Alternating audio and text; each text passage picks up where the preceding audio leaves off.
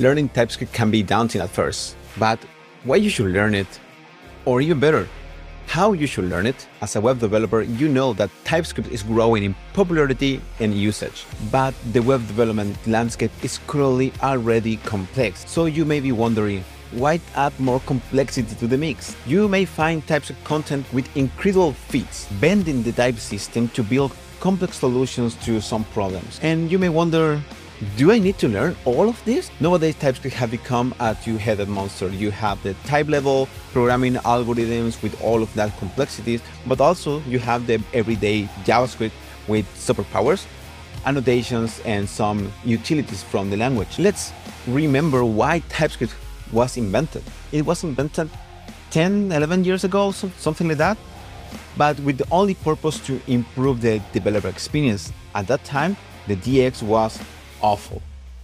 In TypeScript, adding static analysis and type safety to the mix was able to improve that process, offering good developer experience like a good autocomplete, a good documentation, go to definition, renaming, refactoring, and catching bugs earlier, creating a more streamlined process because that bugs will never reach the user. So we have this two-layer language the everyday or not type level programming and the type level algorithms.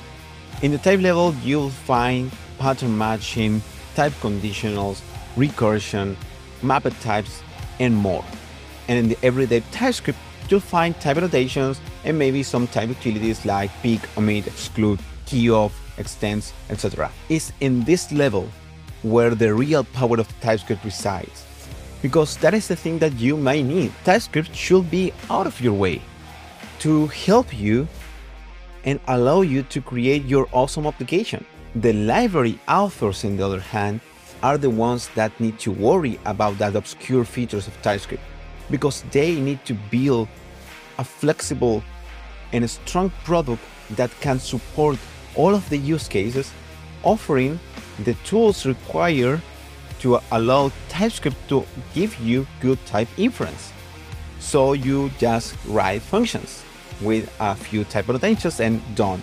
You have all of the benefits you want. So let me be honest, I really enjoy challenging myself and writing type level algorithms or solutions. But in my everyday job or even some of or most of my side projects, I never encountered the need of writing that complex solutions. Of that complexity is the query string parser that I have in a few videos that you can find here or in the description below. That allows you to parse the query string and generate the object type that you need to be sure that the thing in the query string is the thing that you need. But most of the time, you'll not write that because you'll use some kind of router library like React Router or Tanstack Router. And are that libraries the ones that implement something like that example in a better way to offer to you the solutions you need to parse the query string. So you should not be worried about all of that.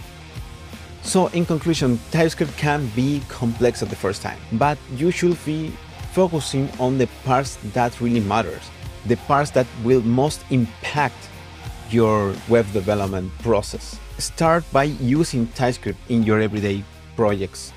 Start by typing annotation, adding some good type utilities, and choosing good libraries with good type inference and type safety. If you think it's fun to challenge yourself with type level algorithms, Go all in, it will be fun and you will learn a lot.